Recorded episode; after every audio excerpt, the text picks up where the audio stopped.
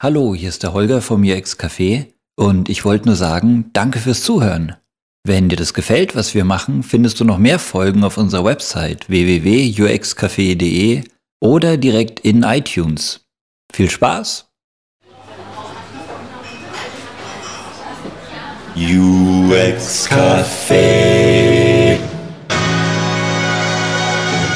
Hallo und herzlich willkommen im UX Café. Ich bin Holger und heute haben wir einen Stargast. Ihr wisst, wir waren schon immer ein sehr internationaler äh, Podcast mit Tom als Amerikaner und wir anderen sind Deutsche. Heute setzen wir dem aber noch einen drauf. Wir haben einen Stargast aus Österreich, aus Wien. Hier ist Martin Heiduk. Herzlich willkommen. Hallo. Martin, äh, sag doch mal ganz kurz zwei Sätze. Wer bist du? Was machst du? Ich bin hier, hier zusammen mit dir im Projekt und ich bin dein Projektmanager. das ist schön formuliert. Ja, das stimmt. Also ich habe Martin kennengelernt äh, bei dem Projekt, wo ich jetzt gerade arbeite. Er ist Projektmanager. Er ist freier Projektmanager, hat früher auch bei großen Firmen als Festangestellter gearbeitet. Und ähm, wir lamentieren ja, wir äh, UX-Designer lamentieren ja immer gerne rum, die Projektmanager verstehen uns nicht und die Welt ist so ungerecht. Und deswegen haben wir uns gedacht, wir holen mal einen Projektmanager in die Sendung rein und äh, lassen den mal ein bisschen reden. Und das möchte ich jetzt machen. Martin, erzähl uns doch mal so ein bisschen allgemein über Projektmanagement. Du kommst aus der Ecke klassische große IT-Projekte. Wie läuft sowas ab? Wenn du sagst klassisch, da würde mich einfach interessieren, was meinst du unter klassisch? Ich meine alles, was ich nicht tue. Na, da gibt es mehrere äh, Verständnisse von klassisch. Meinst du zum Beispiel einfach äh, traditionelle Projekte, die sozusagen nach dem Wasserfall laufen? Meinst du damit einfach IT-Projekte? Also ich habe zum Beispiel Wasserfall sehr selten gemacht. Ich kenne zwar das Wasserfallmodell, das wird auch von dem im Projekt, das wir jetzt momentan haben, von der Firma gerne verwendet. Aber ich muss sagen, ich kenne eher ähm, in einen iterativen Ansatz, auch wenn die Grundrichtung quasi Wasserfall ist. Da hast du schon ein wichtiges Stichwort gesagt, Wasserfall und das andere ist interaktiv, beziehungsweise auch gerne agil genannt. Kannst du mal kurz den Unterschied davon erklären? Also Wasserfall sozusagen hat eine Phase und wenn die eine Phase abgeschlossen ist, dann mündet sie automatisch in die nächste und man kann sozusagen zwischen den Phasen nicht mehr zurückspringen. Das ist wie ein Wasserfall, wie es da Kaskaden gibt. Äh, genauso sozusagen fließt die Arbeit von der einen Phase oder vom einen Becken in das andere. Iterativ, da gibt es quasi Rückschleifen. Man kann sozusagen aus einer Nachfolgephase in eine Vorphase wiederum zurückspringen. Äh, Dann hat man halt jetzt eine weitere Iteration gemacht. Ähm, Wasserfall, wenn du sagst Projektphasen, äh, du meinst damit so Sachen wie Entwurf, Design, Umsetzung, Testing oder? Völlig richtig, ja. Habe ich noch was vergessen? Es gibt im IT gibt's also verschiedene Phasen. Man fängt damit, damit an, dass man das Projekt einmal aufsetzt. Das ist die Projektinitiierung. Dann ist die Projektdurchführung und wird, dann wird das Projekt heruntergefahren wieder. Also das ist, das findest du in jedem Projekt. Und dann die eigentliche Projektausführung kann dann, je nach Branche ist das unterschiedlich. Ein Haus wird anders gebaut, als eine Brücke gebaut wird und Software wird sicherlich anders äh, designt, zum Beispiel als äh, eine Interaktion für TV äh, designt wird. In der IT hast du die klassischen Phasen natürlich, du hast die Anforderungen, du hast nachher das Design, das gemacht wird, dann folgt meistens die Umsetzung, das eigentliche Coding, das was man unter dem klassischen Programmieren nennt. Dann wird das getestet, meistens zuerst vom Entwickler, dann meistens von einem professionellen Quality Management Tester und dann geht's äh, in den Rollout und dann folgt vielleicht noch eine kleine Phase daran, dass man dieses Ding, was in Produktion dann ist, sozusagen dann stabilisiert. Du hast schon gesagt, äh, du hast gerade von Hausbau und Brücken und sonst was geredet. Äh, so der klassische Ablauf vom Projektmanagement ist immer gleich oder ist das Thema mit Variationen oder wie muss man sich das vorstellen? Ein Projekt muss einzigartig sein, weil sonst wäre es kein Projekt. Der Unterschied okay. das ist ein ganz wichtiges Merkmal. Äh, es muss einzigartig sein, ein Projekt. Und weil sozusagen gerade in dieser Einzigartigkeit ein so hohes Risiko besteht, darum nimmt man sich sozusagen einen Fachmann äh, ins Boot, der sicherstellt, dass das Risiko minimiert, minimiert wird, damit man sozusagen das Ziel, das man hat, auch tatsächlich erreicht wird. Klingt gut. Und das hast du schon für große in Anführungszeichen IT-Projekte gemacht.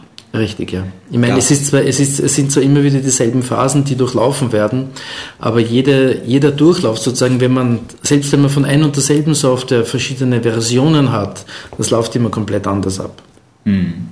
Jetzt ist ja ein großes Modewort gerade Scrum und agile Entwicklung. Ja. Ähm, kannst du darüber noch ein bisschen was erzählen? Scrum ist ein Versuch, einfach äh, das Team äh, zu organisieren. Scrum hat allerdings auch Grenzen. Ich meine, agil ist bekannt sozusagen, es gibt ja da keinen Projektmanager im klassischen Sinn oder im traditionellen Sinn, sondern es gibt da den Scrum Master. Und da gibt es auch nicht Anforderungen, wo es ein schönes großes Lastenheft dann mit einem zugehörigen Pflichtenheft gibt und so, sondern es gibt einfach ein Product Backlog, wo ein sogenannter Product Owner sagt, ich möchte die und die und die Funktionalität haben. Und dann gehen die Entwickler her und leiten sozusagen aus diesen Wünschen, aus diesem Wunschkatalog sozusagen, dann in kleinen Iterationen, die meistens zwischen zwei und vier Wochen dauern, leiten sie dann ihre Arbeitspunkte äh, Punkte dann einfach ab. Und darum entsteht sozusagen aus dem Product Backlog entsteht sozusagen das Scrum Backlog. Und dieses Scrum Backlog, das ist dann quasi so die Aufgaben für die jeweilige Iteration. Du hast gemeint zwei bis vier Wochen ungefähr. Genau, ja. Und das wird dann abgearbeitet und dann bin ich durch, oder? Wenn, man, wenn du wirklich tatsächlich alle äh, Tasks sozusagen hast, dann bist du fertig quasi. Außerdem, du kannst immer wieder im Daily Scrum, also man trifft sich ja täglich bei Scrum, so kurz 10 bis 15 Minuten, länger sollte es nicht dauern, damit jeder weiß einfach, was er für äh, also tagtäglich zu tun hat. Und äh, es können diese Aufgaben jeweils immer wieder auch neu priorisiert werden. Vom, teilweise vom Entwicklerteam. Es kann allerdings auch der Product Owner im Product Backlog sagen, nein, es kommt ein neues Feature hinzu. Ich möchte, dass das äh, mit einer höheren oder mit einer niedrigeren Priorität dann auch behandelt wird. Der Unterschied zum klassischen Projektmanagement besteht darin, dass der Scrum Master eigentlich quasi nur ein Polizist ist, ein Prozesspolizist ist. Und zwar er schaut einfach, dass die Leute konsequent miteinander reden und nur das tun, was auch wirklich vereinbart ist. Aber wie das Ganze priorisiert wird, wie, wie die Leute miteinander reden und so weiter und so fort. Und die inhaltlichen Sachen, das ist komplett eigentlich äh, nicht Aufgabe des Scrum Masters. Er stellt nur sicher, dass dies, dieses Framework, diese Rahmenumgebung von Scrum oder die Methodik einfach, dass die eingehalten wird. Das ist genauso wie wenn wir zusammen, sagen wir, Mensch, ärgere dich nicht oder Schach spielen und da steht einer dabei und achtet darauf, dass die Spielregeln eingehalten werden. Der Projektmanager ist, äh, hat da schon auch Managementaufgaben. Das heißt aber auch, wenn ich dich richtig verstehe, dass in dem Fall der Scrum Master oder auch Projektmanager gar nicht inhaltlich im Thema drin sein muss oder, oder da inhaltlich mitmacht, sondern dem geht es wirklich um den Ablauf oder wie? Das könnte einer so machen, ja, theoretisch. Aber auch selbst im Projektmanagement, im klassischen Projektmanagement, muss der Projektmanagement ein Manager ein grundsätzliches Verständnis davon haben, äh, was passiert, damit er auch auf die Plausibilität prüfen kann, weil er muss ja auch Risikoabschätzungen machen können, muss äh, vorausdenken, muss an Konsequenzen denken, muss schauen, dass die Qualität eingehalten wird und so weiter und so fort. Vielleicht ein, noch ein Merkmal, das bei Scrum dazu kommt, ist, Scrum ist nur, das wird auch bei Scrum immer wieder gesagt, für sieben plus minus zwei Leute geeignet, also zwischen fünf und neun Leuten. Das heißt, wenn ich jetzt zum Beispiel ein Haus mir bauen möchte und ich sage, okay, gut, ich baue mir dieses Haus mittels Scrum, da musste schon ein sehr kleines Haus sein, weil wenn ich mir dann zum Beispiel eine Schule bauen lasse oder ein öffentliches Ministerium und so und ich mache das mit ja, fünf bis neun Leuten, denke ich mir, wird das eher in die Länge gezogen. Verstehe. Du hast mal äh, etwas erwähnt, das fand ich sehr faszinierend. Das hat den tollen äh, Namen, ein Name wie ein Sommerhauch, es heißt PM Bock. Was heißt Bock und was ist das? Ja, das ist eine Abkürzung, äh, die aus dem Englischen kommt. Es ist eine englische Abkürzung und so, das heißt Project Management Body of Knowledge. Und das ist quasi der Standard, der Projektmanagement Prozessstandard, der von PMI oder PMI, wie man dann im Englischen sagt, vom Project Management Institute herausgegeben wird. Den gibt es mittlerweile in der Version 4. Das ist ein Buch oder? Das ist ein Buch, das existiert nur als Buch und ist quasi ein allgemeines Rahmenwerk, wie Projektmanagementprozesse ablaufen können. Da geht es nicht darum, sozusagen, welche Phasen ein Projekt hat, sondern da wird generell beschrieben, wie zum Beispiel die Projektinitiierung ablaufen soll. Da gibt es zum Beispiel die Erstellung eines sogenannten Projektauftrages. Das heißt im Englischen uh, Develop Project Charter. Project Charter ist ja der Projektauftrag. Das ist einer von diesen 42 beschriebenen Prozessen und die sind in höchstem Grade iterativ. Also da sind 42 Prozesse beschrieben und wenn ich dann ein Projekt mache, dann suche ich mir den Prozess da aus, der am besten passt und setze den um, oder? Nein, es sind eigentlich alle 42 Prozesse zur Anwendung zu bringen. Verstehe. Und dann, wenn ich all, aber hey, wenn ich mein Projekt mache und äh, ich mache da 42 Prozesse rein und dann habe ich mein Projekterfolg, da bin ich doch mehr mit Prozessmanagement beschäftigt, als dass ich zum Arbeiten komme, oder nicht? Idealerweise hast du diese Projektmanagementprozesse so internalisiert und so automatisiert, dass du vielleicht wissen magst, okay, ich bin jetzt im Prozess sowieso oder ich bin jetzt oder ich mache jetzt den Prozess sowieso. Aber wenn du dein Handwerk einfach anwendest als Projektmanager, dann lebst du genau diese 42 Prozesse. Ah, und hoffentlich auch mehr. Du hast mal erwähnt, äh, ich hoffe, ich gebe das richtig wieder, man kann sich dieses Wissen irgendwie reinpauken, schaufeln oder so und dann das zertifizieren lassen. Stimmt das? Tatsächlich, äh, es wird, es ist, also die, es ist, es gibt ein Zertifikat von der PMI und das heißt PMP, also Project Management Professional, also sozusagen man ist ein professioneller Projektmanager. Äh, und dann wird dabei wird abgeprüft sozusagen in Anwendungsbeispielen, ob man diese 42 Prozesse richtig anwenden kann oder nicht. Verstehe, das ist wie so ein Projektmanager-Führerschein. Ja, das sind Zertifikate immer quasi Führerscheine unter Anführungszeichen. Ja, okay. Aber es geht wesentlich bei den Zertifikaten darum, dass es nicht nur ein Schein ist und dass es halt wiederum ein Scheinstudium war. Es geht nicht darum, einen Schein zu haben, sondern es geht auch darum, äh, grundlegend Kompetenz äh, sich zu, anzueignen und das geht de facto nur durch Praxis mhm. und nicht nur durch theoretisches Studieren. Jetzt kommst du ja, weil du Praxis erwähnst, aus so klassischen IT-Großprojekten, mhm. sage ich jetzt mal, und hast jetzt äh, bei unserem aktuellen Ding zum ersten Mal, wenn ich das richtig verstanden habe, mit wilden, kreativen Hüpfern zu tun, mit Grafikern und Konzeptern und Leuten, die ganz durcheinander und unorganisiert sind. Äh, was ist da anders im Vergleich zu normalen, in Anführungszeichen, Projekten? Normalen Projekten, ich meine, welches Projekt ist schon normal, würde ich sagen, nicht? Ich meine, das ist jetzt vielleicht eine böse Aussage. Nein, ich möchte nur diesen Begriff normal einfach hinterfragen. Okay. Also das, was ich gewohnt bin, also ich kenne IT-Projekte und ich kenne Techniker. Ich kenne allerdings auch Leute, die kreativ unterwegs sind. Ich selber habe durch mein geisteswissenschaftliches Studium, ich habe ja drei Studien begonnen, zwei technische und ein geisteswissenschaftliches. Und ich muss sagen, beides ergänzt sich eigentlich in schöner und wunderbarer Weise. Außerdem empfinde ich Designer nicht als eine wilde Horde. Im Gegenteil, ich empfinde Designer als höchst kreative Menschen, die halt auch manchmal ein bisschen, um jetzt das Österreichische hervorzukehren, den Hang zum Chaos haben. Und ich denke mir gerade, wenn man so in den Flow kommt, und es ist nicht ganz leicht, in den Flow hineinzukommen, sozusagen, dass man dann im Flow dann auch wirklich kreativ ist. Das heißt, dass man auch wirklich etwas schafft, wirklich schöpft und dass man auch etwas schafft. Ich glaube, da, gerade dafür braucht man auch irgendwo, irgendwo einen gewissen Anker der Ordnung. Und prozesstechnisch heißt das für mich einfach strukturiertes Vorgehen. Jetzt ist aber meine Erfahrung als Freelancer bei Agenturen oder auch bei anderen Unternehmen äh, eher die, dass Designer tatsächlich sich schwer in so eine Ordnung oder so einen Prozess einfühlen, äh, einfügen lassen und äh, zum Beispiel Termine und Deadlines ganz schlecht abschätzen können und sich da an keine Absprachen halten und einfach nur machen, wie sie gerade bockig sind. Und äh, dass das durchaus dann immer in so ein kleines Chaos mündet was dann gerne mal als kreatives Chaos verklärt wird und hinterher gibt es einen Projektmanager, der irgendwie probiert, daraus noch ein halbwegs brauchbares Produkt äh, zustande zu bringen.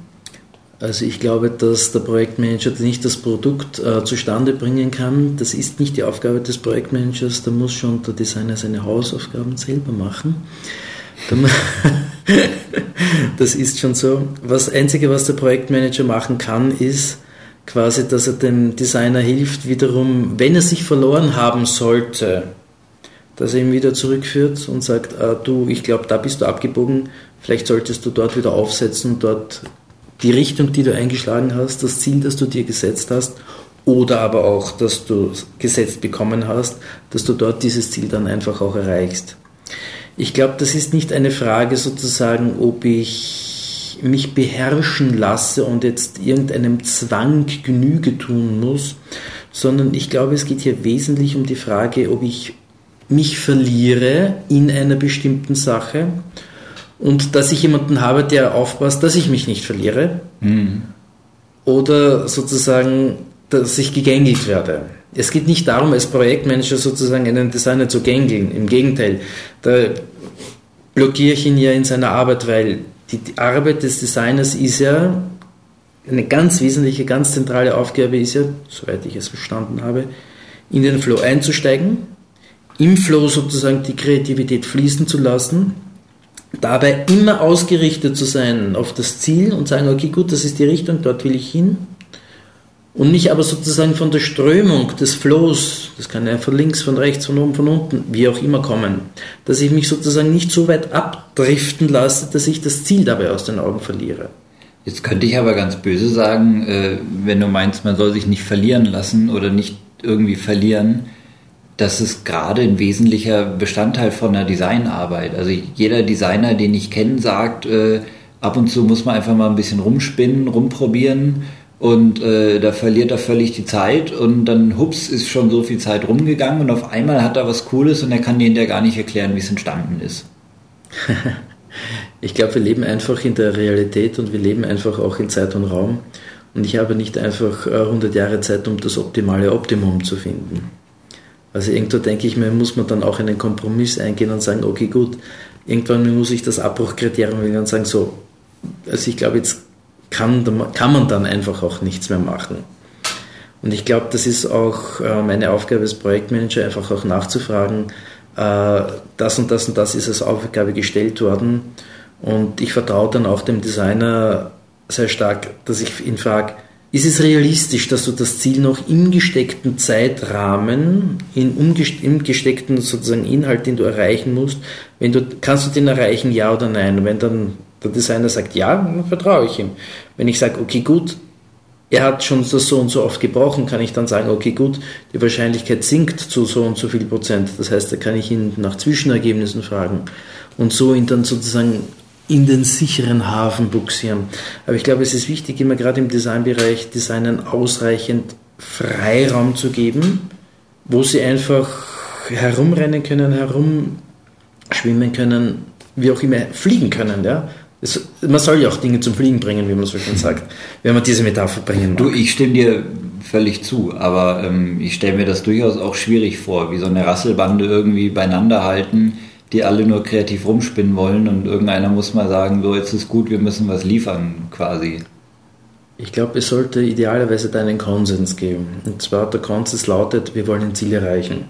Und dieses Ziel heißt Projektziel. Auch wenn man dieses Ziel dann in einzelnen Projektziele oder kleine Lieferobjekte, die Engländer nennen das Deliverables, äh, herunterbricht, dass man sagt, okay, gut, wir wollen jetzt dieses Teilziel erreichen da sagen wir, okay, gut, begeben wir uns zusammen auf den Weg und dann schauen wir, dass wir dieses Ziel gemeinsam auch erreichen. Gut, jetzt jammern wir äh, Konzepter ja immer ganz gern rum, dass die Projektmanager uns nicht verstehen. Das ist ja so eine, so eine Grundhaltung. Die, zum einen versteht uns die ganze Welt nicht, aber vor allem verstehen uns die Projektmanager nicht. Wir wollen Sachen machen, die ein Projektmanager nicht kennt und deswegen gar nicht im Projektplan einplant und auch nicht auf die Idee kommen, das irgendwie dem Kunden schmackhaft zu verkaufen. Also klassisches Beispiel am Anfang vom Projekt würden wir immer ganz gern ein bisschen Recherche machen, ein bisschen Tests mit Kunden. Das ist grundsätzlich das, was als erstes eingespart wird, wenn das Geld und die Zeit knapp ist. Ähm, jetzt, wo wir aber schon mal hier einen Projektmanager haben, würde mich mal interessieren, äh, wenn man den Spieß umdreht, was würdest du dir von Designern und Konzeptern wünschen? was bisher so, wo du das Gefühl hast, die verstehen deine Arbeit nicht oder deine Rolle? Das, was ich mir als erstes wünsche, ist einfach eine Kommunikation. Mhm. Wobei ich da nachschieben möchte, Kommunikation besteht jetzt nicht nur rein aus Sprache im Sinne von Deutsch, Englisch und diesen Sprachen alleine, sondern Kommunikation besteht ganz, ganz wesentlich auch in nonverbaler Kommunikation und auch in dieser grundlegenden Fähigkeit, die jeder Mensch einmal haben kann, die sich dann ein Zuhören. Wenn man davon ausgeht, dass ein Mensch etwas zu sagen hat, erst dann sollte er eigentlich auch etwas sollte er reden. Du kennst wahrscheinlich den Spruch, man redet nur davon, man sagt ja nichts. Also ich, ich denke verstanden.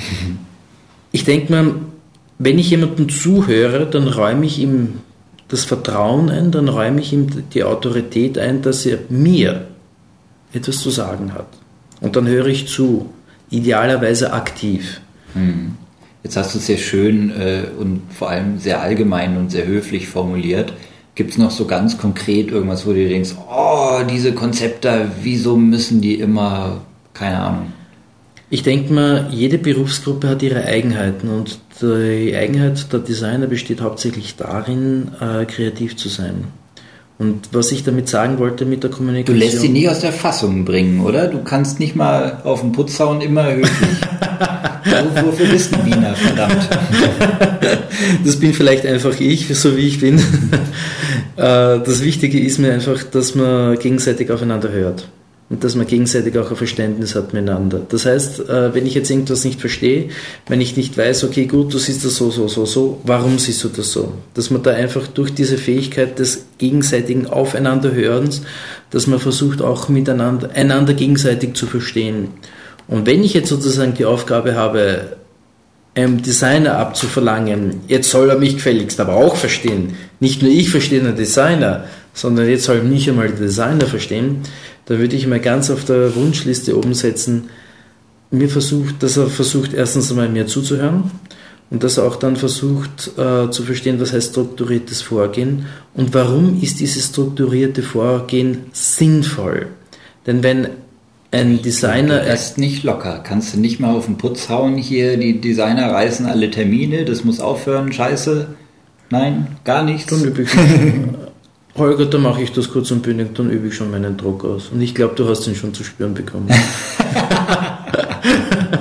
ja, ich kann, ich, ich, ich habe hab dann von den Designern drauf.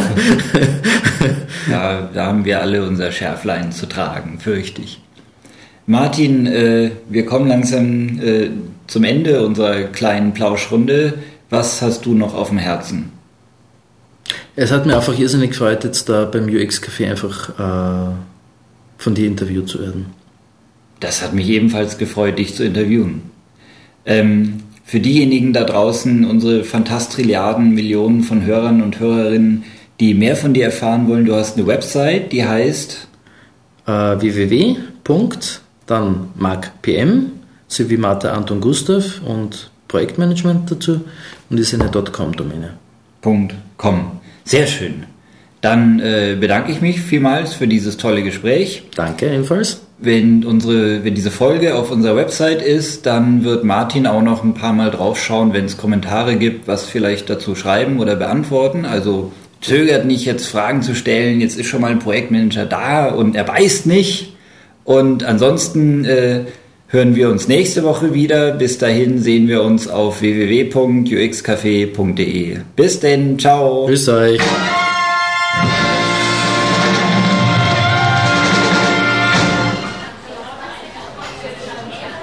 Mmh, UX Café.